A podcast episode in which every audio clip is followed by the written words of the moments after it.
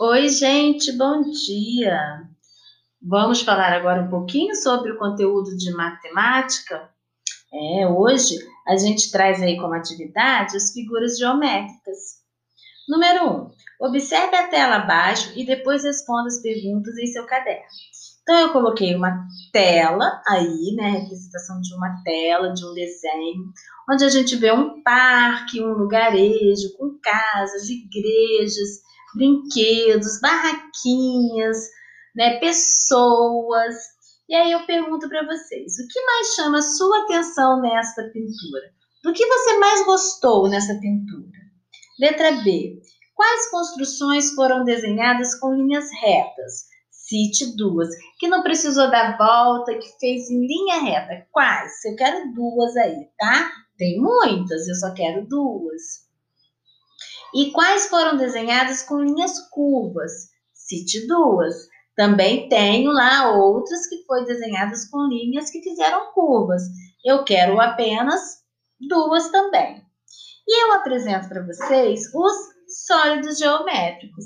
Vamos lembrar quais são esses sólidos? O cilindro, o cone, o cubo, a pirâmide, pirâmide hexagonal, a pirâmide, pirâmide triangular, a esfera, o paralelepípedo, a pirâmide quadriangular e o prisma triangular.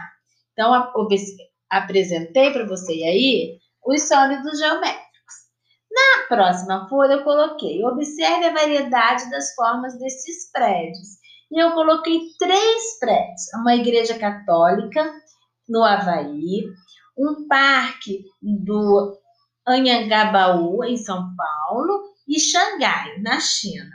Você identifica alguma forma conhecida nestas imagens? Cite duas.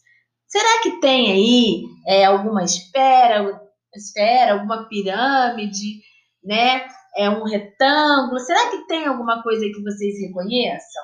Responda aí. 3. Você conhece todos os objetos relacionados abaixo? Observe com muito cuidado antes de fazer a atividade. Então, eu tenho um chapéu de aniversário, bola, cubos, né, ou dados, funil, um extintor de incêndio e uma caixa. Agora que você observou, quais são os sólidos que estão na imagem?